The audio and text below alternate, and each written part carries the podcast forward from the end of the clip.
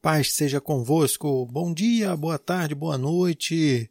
Eu não sei a hora que você está ouvindo esse áudio, então que o Senhor possa te abençoar. Amém? Hoje estamos no nosso décimo dia do nosso devocional dos 21 dias revolucionários. E a palavra de hoje tem o tema A Eclésia conhece a vontade do Rei. Conhecer e ouvir e enxergar o que Deus quer estabelecer nesse tempo e nessa geração. Conhecer fala de termos revelação sobre aquilo que está no coração de Deus.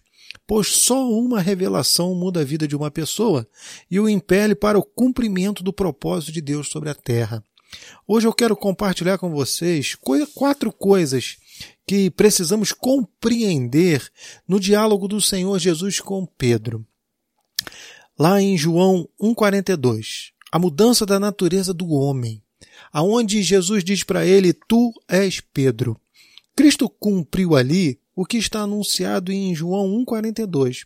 Quando Simão encontra, ele lhe diz: Tu és Simão. Ou fala, né? Cana fraca, natureza frágil. Porém, serás Pedro. Pedro significa tirado da rocha, Cristo. Simão era de caráter fraco, natureza fraca, e Cristo transformou a natureza dele. A vontade do rei é que cada um de nós tenha a sua natureza sábia transformada e se torne parte da rocha, ao ponto de cumprir o propósito do Senhor nas nossas vidas. O segundo ponto é o fundamento da edificação da igreja. Quando Jesus fala, e sobre esta pedra, Cristo, a pedra angular, estabelecerei a minha igreja. A igreja é estabelecida sobre Cristo. Ele é o fundamento. E nós fomos gerados segundo a sua natureza, as pedras vivas dessa edificação. Compreender isso muda a nossa visão da igreja, porque a mesma não está fundamentada em homem algum. Ela está fundamentada sobre o Cristo vivo, a Petra, a rocha. O terceiro ponto é o alcance, o alcance dessa edificação. E a palavra fala: e as portas do inferno não prevalecerão contra ela. A Eclésia tem um grande suporte, pois está sustentada em Cristo Jesus. Essa garantia prevalece sobre as portas do inferno. Nenhum tipo de resistência será mais poderosa que a Igreja do Senhor. Enquanto não compreendermos isso, a Igreja sempre será limitada por uma mentalidade covarde que se recusa a avançar com medo de retaliação.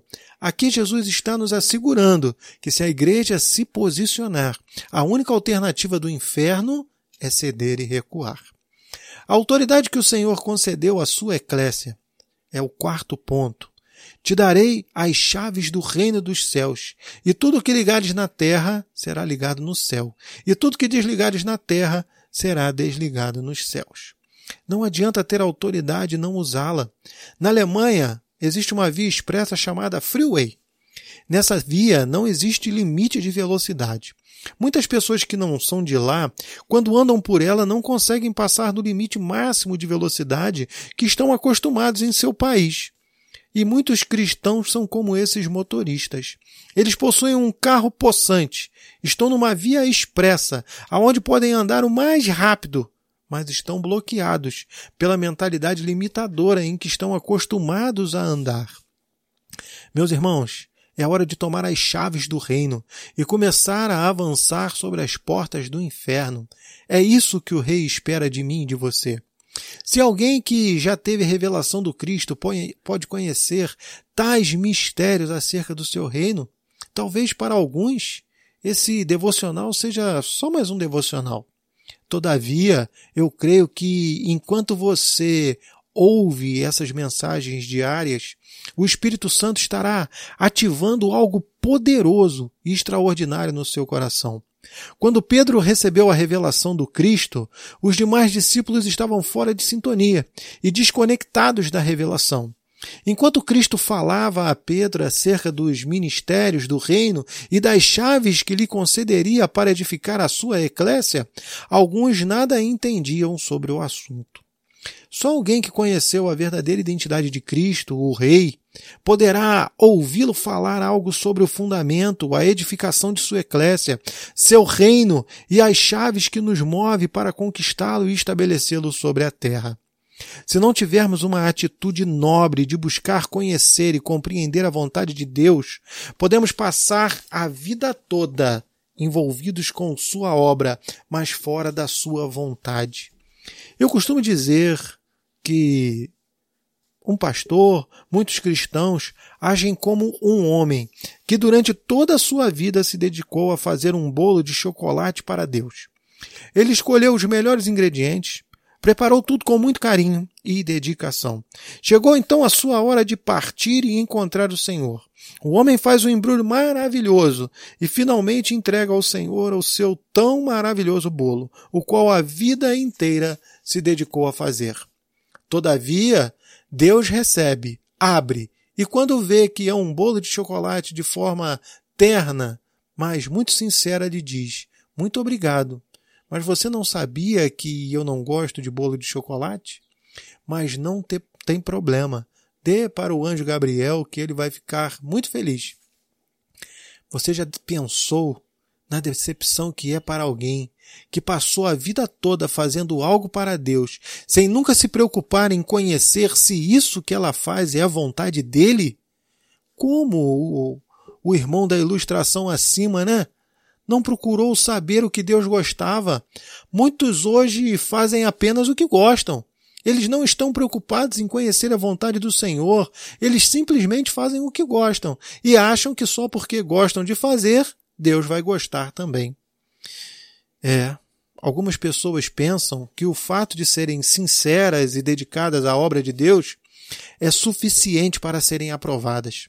O que não percebem é que só a sinceridade e dedicação não tem valor se estivermos fora da vontade de Deus. Veja o que o próprio Cristo afirma no Evangelho de Mateus, capítulo 7, versículo 21 e 23. Nem todo que me diz Senhor, Senhor entrará no reino dos céus, mas aquele que faz a vontade de meu Pai que está nos céus. Muitos me dirão naquele dia: Senhor, Senhor, não profetizamos nós em teu nome? E em teu nome não expulsamos demônios? E em teu nome não fizemos muitas maravilhas? E então lhes direi abertamente: Nunca vos conheci. Apartai-vos de mim, vós que praticais a iniquidade. Esses irmãos de Mateus 7 estavam diretamente envolvidos na obra de Deus, mas totalmente fora da vontade de Deus. Deus não está interessado em apenas que façam a sua obra, que se operem sinais em nome dele. Ele está interessado que se faça a sua vontade e que se estabeleça o seu reino. Há muita gente fazendo coisas para Deus sem saber o que realmente ele deseja. Cristo, quando nos ensinou a oração do Pai, a oração do Pai Nosso, nos revelou a sua vontade e o desejo do seu coração é: portanto, vós orareis assim: Pai nosso que estás nos céus, santificado seja o teu nome. Venha o teu reino, seja feita a tua vontade, assim na terra como no céu. Evangelho de Mateus, capítulo 6, versículo 9 e 10. O Atmani costumava dizer que o maior fracasso na vida é obter sucesso naquilo que Deus não aprovou. Cristo não pediu tributos ou canções, nem prosperidade, cura ou qualquer outra coisa. Não é errado pedir saúde, prosperidade, libertação, mas existe algo que é maior e mais poderoso do que tudo isso. É quando nós oramos dizendo: Venha o teu reino. O propósito do rei é que venha o reino, que se faça a sua vontade e se faça sua vontade através daqueles que foram gerados em Cristo e hoje fazem parte da sua eclésia. Amém? Que essas mensagens estejam falando algo poderoso no seu coração e gerando o extraordinário de Deus. Amém? Não esqueça do seu voto, dos seus propósitos e amanhã estamos juntos. Deus te abençoe. Fique na paz.